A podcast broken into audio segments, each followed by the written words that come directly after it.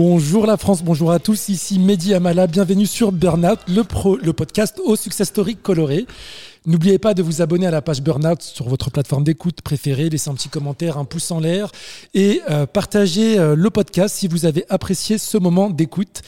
Pour ce nouvel épisode de Burnout, je vais partager une success story culinaire euh, puisque je reçois le talentueux Abdel Alaoui. Salut Abdel. Salut Mehdi, ça va? Ça va et toi? Super cool. Ouais. Merci beaucoup d'avoir accepté mon Merci. invitation. Merci à toi, en tout cas euh, ça donne envie d'y être. Quoi. On entend déjà la musique de départ, t'as envie d'y être direct. on est dans le thème, on est dans le thème. Alors, euh, on va se dire les choses franchement, tu vis un peu ce que j'appelle, moi, à mon sens, une vraie success story. Avant de rentrer dans le détail de, de tout ton parcours, est-ce que tu peux euh, te présenter en une minute pour les personnes, pour les auditeurs qui ne te connaissent pas encore? Euh, Abdel Alaoui, j'ai- passé la quarantaine, euh, je suis cuisinier, euh, chroniqueur euh, télé et radio. J'ouvre des restos, j'écris des livres de cuisine. Ma vie, c'est c'est la cuisine finalement. Eh bah, bravo, bravo pour ce parcours. On va rentrer dans le détail, on va commencer peut-être par le début. Toi, Abdel, tu es né au Maroc, à Oujda, Exactement. et tu arrives en France avec tes parents à l'âge de deux ans, Euh, ouais, c'est ça un peu plus tard même, trois peu ans plus et demi après. Ouais. D'accord, trois ans et demi. trois ans et demi. Et tu as déclaré que ta passion pour la cuisine venait de ta mère. Comment tu peux expliquer ça Alors, comment t'expliques ça Surtout dans nos, dans nos cultures orientales maghrébines, où la place de l'homme, généralement, elle n'est pas forcément dans les, dans, dans, dans les cuisines? Non, mais t'as raison, en fait, la, la transmission en général, elle se fait de, de mère en fille. Moi, je suis un peu une exception parce que j'ai squatté un peu la cuisine avec ma mère pendant, pendant toute ma jeunesse finalement. Et, euh, et, euh, donc ma mère cuisinait tout le temps, elle continuait à cuisiner, elle faisait le pain maison, et donc t'as pas le choix que de te retrouver si t'es gourmand dans la cuisine avec, avec elle. Donc euh, mes, mes potes rêvaient d'être Maradona, moi, je le dis à chaque fois, moi je rêvais d'être Maïté en fait. Donc on, on- je passais ma journée avec elle à, à- à cuisiner. Donc la passion finalement, elle, est- elle est venue euh, naturellement. D'accord. Et tu l'as bien vécu, euh, ce, euh, cette passion au début, surtout dans un, dans un monde un peu macho, on va dire? Bah, en fait, je l'ai- vécu naturellement quand je te dis, parce que, parce que déjà j'étais gourmand, donc je me retrouvais forcément dans cette cuisine. Euh, pense, je pensais pas forcément euh, en faire mon métier plus tard. Donc euh, quand les années sont, enfin, sont passées, je me, à un moment donné, je me suis dit, il va falloir choisir un métier. J'étais nul à l'école, j'étais toujours le, dans, les, dans les derniers. Moi, ce qui me passionnait, c'était c'était la, la bouffe, quoi. C'est les métiers de bouche, c'était la viande, les légumes, les gâteaux. J'étais hyper gourmand. Donc quand j'ai su que je pouvais en faire un métier, finalement, j'ai quitté le collège en troisième, je pense. J'avais- Je devais avoir 14 ans et, euh, et j'ai fait un CAP cuisine. Donc, euh, tu vois, naturellement, c'est- venu à moi. C'était pas facile de, de, de- de convaincre en tout cas les, mon entourage, donc mes, mes, mes parents, parce que comme tu dis au départ, c'est un, on voit que la femme dans, dans ces, dans ces pays-là, en cuisine. Et, euh, et euh, aujourd'hui, il y a de plus en plus d'hommes d'ailleurs. ouais. Et euh, donc c'est pas facile de convaincre ses parents et leur dire voilà moi je veux je veux, je veux devenir cuisinier quoi parce que euh, la cuisine à l'époque c'était pas un métier c'était plus euh, tu fais à manger pour pour ta famille Pour quoi. vivre. pour vivre c'est exactement ça pour survivre Ensuite, grâce à, euh, à ton talent ou à ta passion, tu t'inscris dans une école hôtelière et tu apprends auprès de grands noms de la gastronomie française, comme Michel Rostand, entre Ouais. autres. Et à ce moment-là, est-ce que tu ressens une forme de, euh, j'appelle ça de, de- de la schizophrénie, Euh, c'est-à-dire comment tu as réussi à basculer d'une gastronomie marocaine très forte à la maison à une, enfin, vers une des meilleures gastronomies au monde qui est, qui est la gastronomie française? Alors ça n'a pas été évident au départ pour moi la cuisine c'était juste couper rapidement des champignons d'ailleurs euh, la seule image que j'avais de la cuisine c'est celle de ma mère et c'est celle des pizzas moi j'ai commencé si tu veux ma première année en CAP hein. j'étais Ouais. le seul je pense dans la classe à travailler dans une pizzeria Ok. Moi, j'étais hyper rapide, je coupais les, les- les légumes rapidement, les, champignons. Mais euh, en fait, en, en passant comme ça, c'est- c'est- c'est- les mois passés dans cette école hôtelière et, et- et- et- et tout le monde me parlait de chefs, de, de, de Paris, des étoilés, des restaurants gastronomiques. Je me dis, finalement, c'est peut-être ça la cuisine, celle que je recherche vraiment. Et, euh, et par la suite, je suis rentré euh, dans un restaurant qui s'appelle le Casador, qui était un, un relais château à, à Saint-Germain-en-Laye. Et, et c'est là où tout a commencé finalement. Quand tu vois cette cuisine a- apparaître dans, ton assiette, ça devient presque de l'art. Et c'est- exactement ça que je voulais faire. Donc j'ai- passé un peu les années. Et, et, euh, et après, c'est de rencontre en rencontre. C'est un peu comme, le- comme, euh, comme les joueurs de foot. En fait, quand on as un bon, tu le, repas- tu, le, tu le revends à un autre club. Donc les chefs savaient très bien les, les, les, les- les bons éléments où ils étaient. euh, et on avait droit d'y accéder dans cette euh, belle maison. dans, euh, dans ce monde, on va, on va pas se mentir, Mm. il y a très peu de diversité. Toi, comment tu comment as pu faire, comment as su faire la différence justement pour, pour accéder à. Bah, surtout à l'époque, moi j'ai fait l'école hôtelière, c'était en 2000, euh, en 99 je pense. Et c'était encore moins à l'époque. Donc les seuls rebeux que tu avais ou Renoir qui était, euh, qui était en cuisine, Ils étaient, ils étaient à la plonge, donc tu n'avais pas forcément le, le- le choix. Quoi. Et euh, moi, on m'a d'ailleurs beaucoup euh, stoppé au départ en me disant n'y va pas, n'y va pas. En fait, tu, tu vas arriver, tu vas, tu vas venir avec, tes- avec, ton rêve de devenir cuisinier, on va te mettre à la plonge et tout. Et finalement, j'ai poussé les portes et j'y suis allé. Et, et plus on me disait de, de pas y aller, plus j'y, allais finalement. Et, euh, et donc j'ai fait ma place, j'ai, travaillé doublement par rapport aux autres.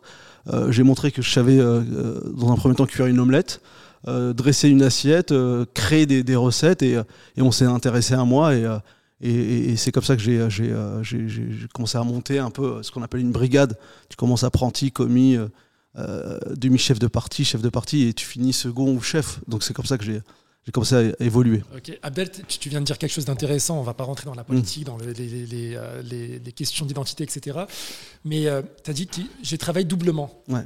Comment t'expliques qu'on doit travailler deux fois plus dur que, que les autres pour pouvoir accéder à.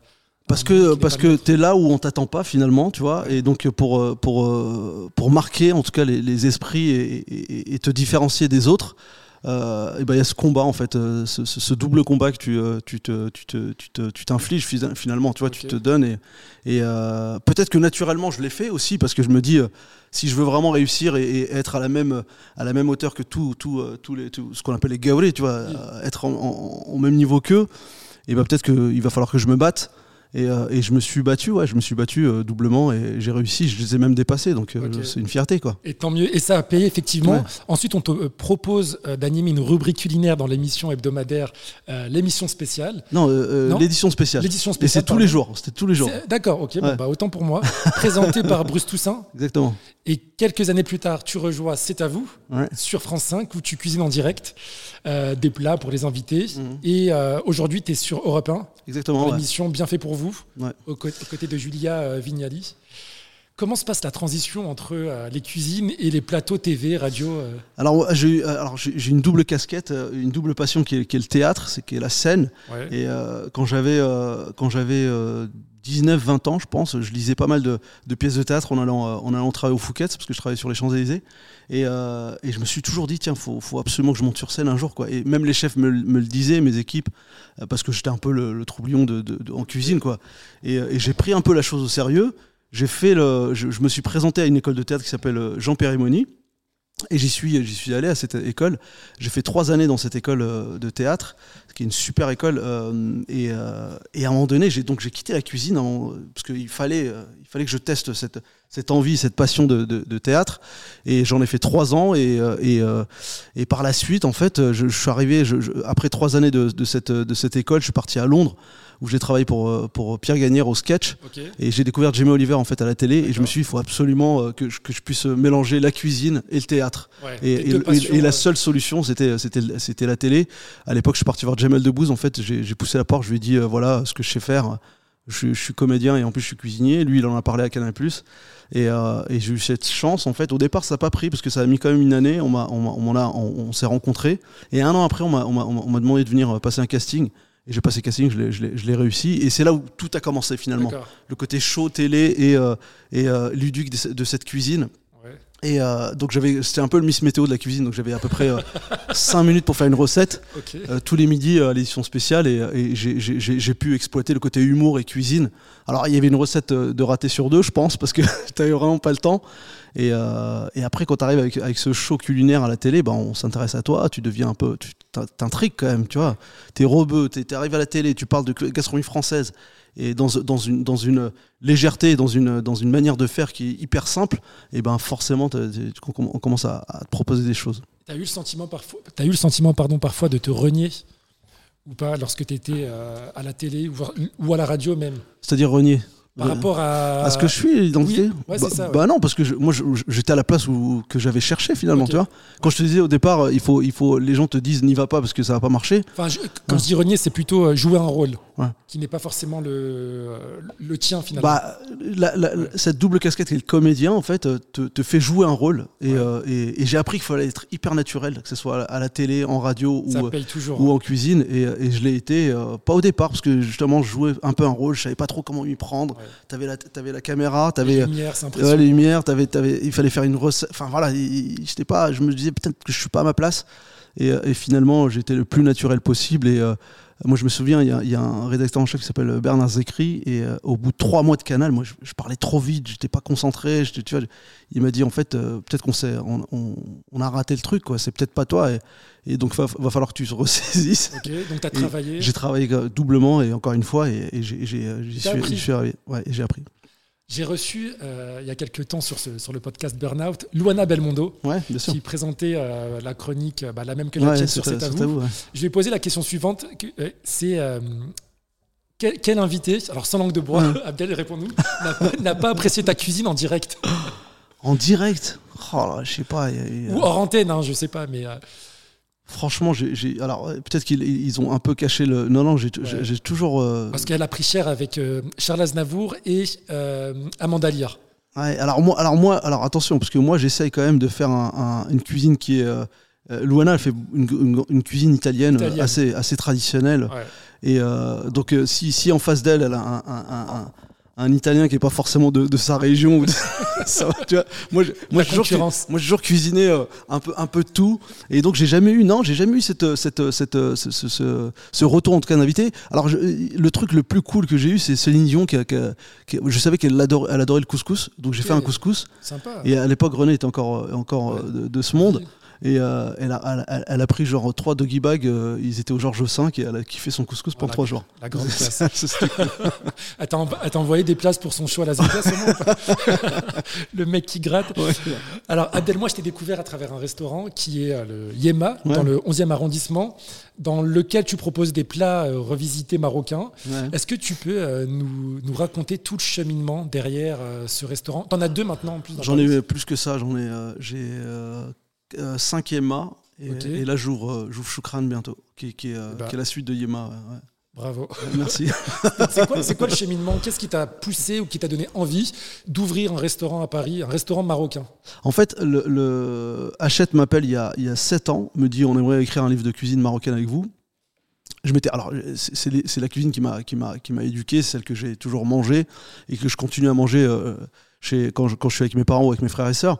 Mais, euh, mais j'y j'y pensais pas du tout. En fait, Et quand on, m'a dit ça il y a 7 ans, on m'a dit tiens, faut, faut absolument écrire un livre de cuisine marocaine. Bah, je me suis intéressé à, ce- à cette, à, cette, à cette cuisine, alors que j'ai toujours euh, été nourri de, de semoule et de tagine. Je suis parti au Maroc, je me suis, euh, je me suis je, enfin, quand je dis je me suis enfermé, je suis resté avec ma mère pendant un mois. On a retravaillé tous les classiques, tout ce qu'elle, tout ce qu'elle a cuisiné pendant des années en fait, et je redécouvrais finalement ces recettes qu'elle nous a, avec lesquelles elle nous a nourris. Et, euh, et je suis revenu avec toutes ces recettes. J'ai écrit ce livre qui s'appelait, euh, qui s'appelait La petite épicerie marocaine. Et, euh, et sur cette couverture, il y avait des petites caisses en bois. Et dans ces caisses en bois, il y avait tout ce qu'on aime au Maroc, c'est-à-dire euh, la, la vache qui rit, euh, le- la canette euh, Hawaï, la, la. Donc euh, il y avait un côté un peu épicerie. Et en fait, je visualisais, euh, si je devais ouvrir un restaurant un jour, je me suis dit, tiens, cette pochette ressemblerait à, à- à ce rest- à ce- cette pochette Ouais. ressemblerait à, ce- à mon restaurant. euh, Et, euh, et quoi de mieux que d'a- d'appeler son restaurant Maman, qui veut dire Yimma. Et, euh, et donc j'ai ouvert ce restaurant. Et, euh, et aujourd'hui, euh, ouais, j'en ai, j'en ai quelques-uns. J'en ai trois à Paris et, euh, deux dans les Food Society, euh, qui sont des food courtes, un à Lyon et, euh, et un qui vient d'ouvrir à Montparnasse. Qui a eu l'idée du nom Yema? C'est moi. c'est facile, quoi. ça, ça coulait de source. En un fait. clin d'œil de- pour, pour ma mère, quoi. Et, et- et le deuxième restaurant que j'ouvre, là, enfin, le, le- le- le- finalement le sixième, qui sera la version 2 de, de Yema, s'appelle Chokran, parce que Chokran est aussi euh, l'histoire d'un livre que j'ai écrit, euh, On y que vient, j'ai écrit et, et donc, pareil, c'est c'est dire merci à maman, quoi. On y vient juste après.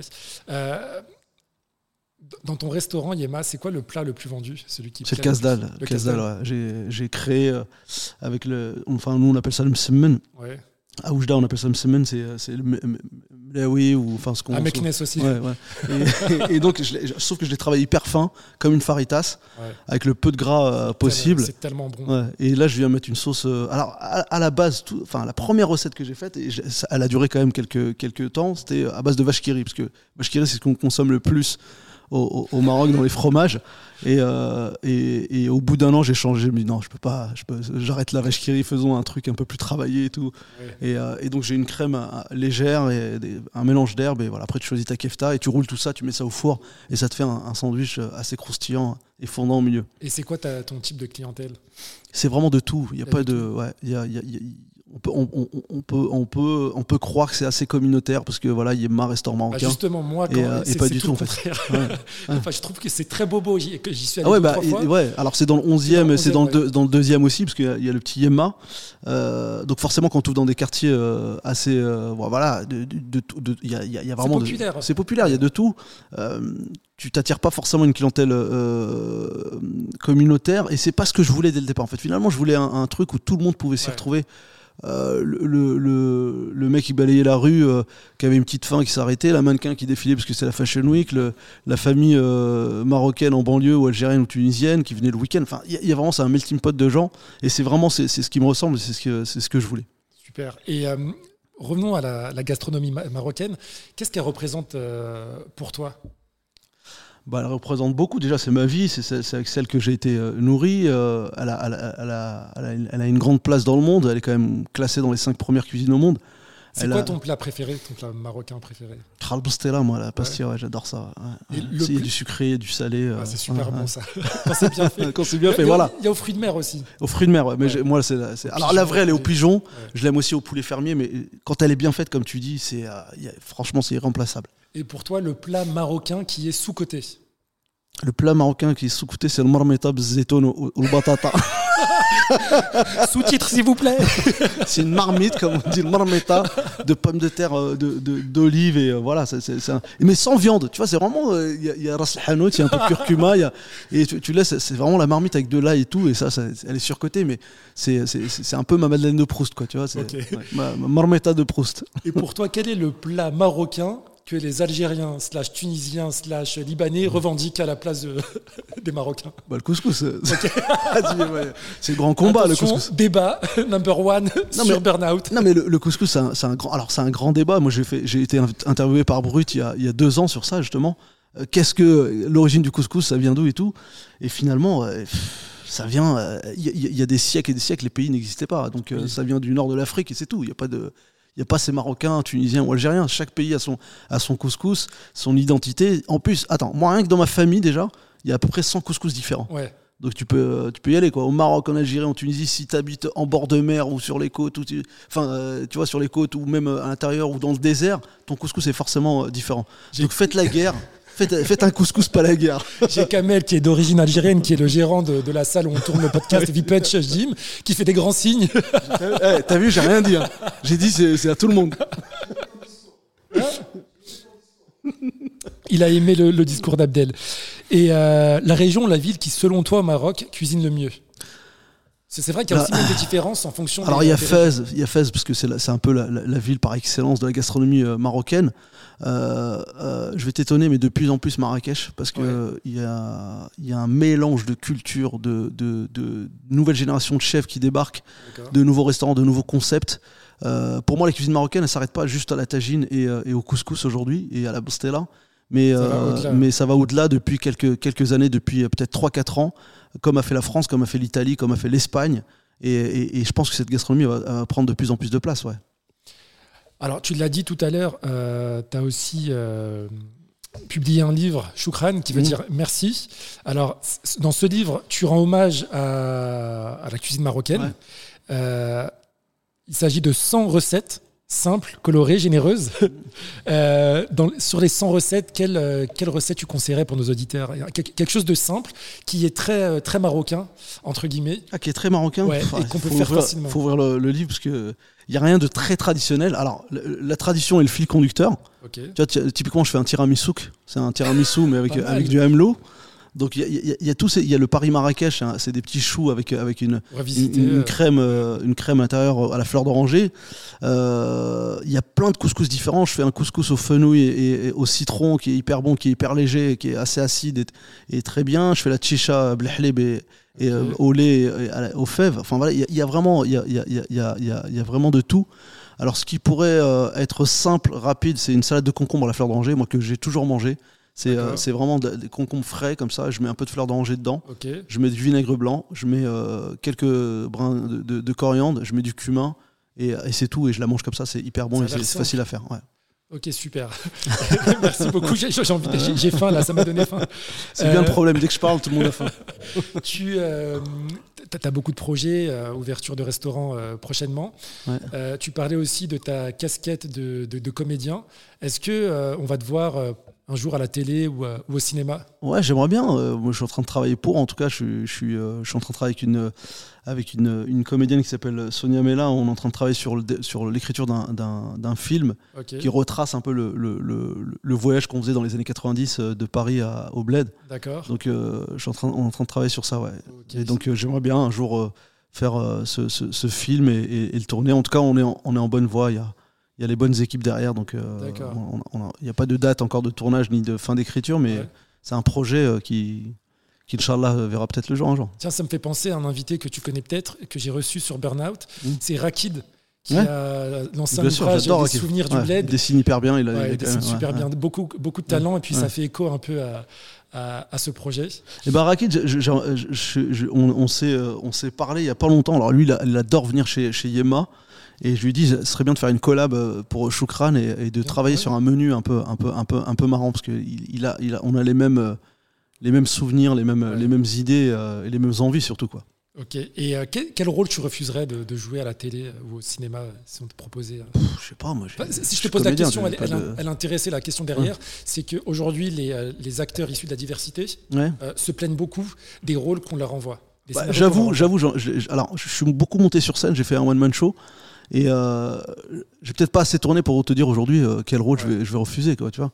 J'ai pas de, j'ai pas d'idée euh, et, j'ai eu cette chance moi de venir sur en télé. euh, euh, par la grande porte, je suis, arrivé sur Canal+. On m'a euh, on m'a tout de suite donné les clés d'une chronique où je parlais de cuisine, cuisine française, enfin mondiale même. Et donc voilà, je, je, Tu réalises de, de- de- enfin, t'en es fier, j'espère, de bah, cette bien sûr. success story que tu vis, Abdel. De fou. Bah ouais, Ouais, non, vraiment. non, c'était cool. Ouais. D'un œil extérieur, en tout cas du mien. Ouais. Vraiment, c'est euh, bah, bravo, franchement. Bah, je me suis battu en fait finalement. Tu vois, tu, tu, tu, tu laisses pas tomber les choses, tu y vas et plus on dit n'y va pas, moi j'y vais. euh, Enfin voilà, ça a été, euh, ça a été un, un- un- un- c'est pas, un- c'est pas un combat, mais en tout cas c'était une envie, c'était une passion et et, euh, et j'aime ça la cuisine, j'aime ça, j'aime, j'aime le côté chaud, j'aime ce qu'elle, ce qu'elle, en tout cas ce qu'elle, ce qu'elle montre cette, cette, cette, cette, cette cuisine, parce qu'il y a aussi de la diversité dans la cuisine. Elle est, elle est, elle est, elle est assez mondiale. Bon, aujourd'hui, je m'intéresse beaucoup à cette cuisine marocaine Ouais. parce qu'elle me ressemble et, et- et j'ai envie de la mettre euh, au goût du jour et, euh, et, j'avance. Tu vois, je, je- je suis parti, on parlait de Marrakech, je suis parti à Marrakech, j'ai créé la carte d'un palais qui s'appelle euh, le Riyad Monceau, qui, est- qui fait partie des, des collectionnistes. Donc c'est un super, c'est un super lieu. Et donc on me donne aussi les clés de, de- de la terrasse pour écrire la carte. C'est-à-dire qu'on me fait confiance et il y a une côté, il y a, y a- y a- un côté crédible aujourd'hui de pouvoir en parler de cette cuisine. Et comment tu fais pour trouver l'équilibre entre ta vie pro et perso? Tu te déplaces souvent, Ouais. tu as une vie de famille, etc. Mais t'arrives J'ai à. j'ai pas, de- euh, moi je suis hyper actif donc j'ai besoin de, je dors pas beaucoup. Ok. Euh, j'ai 10 000 idées à la seconde, donc j'essaie de, les, de, les, de les mettre en place le plus, le plus possible. Après, tu prends, si tu prends l'avion, bah, tu dans l'avion, tu bosses et tu arrives sur place, tu fais ta mission et tu, tu repars. Mais euh, je peux pas, peux peux pas rester juste à attendre que ça passe. quoi. J'ai besoin de, ça s'arrêtera un jour, hein, forcément, tu vois. Ouais. Mais en tout cas, je- je- j'essaie Tu de faire le max. Je kiffe. ouais. Bon, bah, tant mieux. Alors, pour les auditeurs hein, qui ont euh, apprécié, qui, sont, qui, qui souhaitent découvrir euh, l'univers d'Abdel, donc je vous invite vraiment à aller euh, manger un, un bout au restaurant Yema à Paris Ouais. et bientôt à Lyon. Alors, Euh, Lyon, il est déjà ouvert, déjà le, ouvert. le petit Yema. euh, Paris euh, s- euh, au Food Society à Montparnasse. Et, et on ouvre 11e. Choukran au 29 rue Saint-Georges. Ouais. Et en attendant l'ouverture de Choukran, vous pouvez aussi vous procurer le livre Choukran avec ouais. 100 recettes Ouais. faciles. Ça- À reproduire. C'est le teaser un peu du restaurant, donc de, de les voir avant de les manger, c'est bien. Super. J'ai une dernière question pour toi, Abdel. Tu sais, le symbole de ce podcast, c'est le tarbouche. Alors, est-ce que l'interview a été tarba ou tarbouche? T'as vu la créativité derrière Ouais, Martin, tu fais des jeux de mots, c'est bien. Bah, t'es tarbouche, non Ah, Merci beaucoup. Il n'y a pas eu de piège. Non, non, il n'y a pas de piège. Il n'y a pas de piège. J'avais posé la question à une invitée. Elle a dit Ça veut dire quoi, tarba J'étais en galère. Merci beaucoup, Merci Abdel, d'avoir répondu à toutes mes questions. Merci, Mehdi. Et euh, j'espère à très bientôt. Et je te souhaite euh, bah, tout, le, tout le meilleur pour la suite. Merci à toi. À, vite. bientôt. Ciao. Ciao.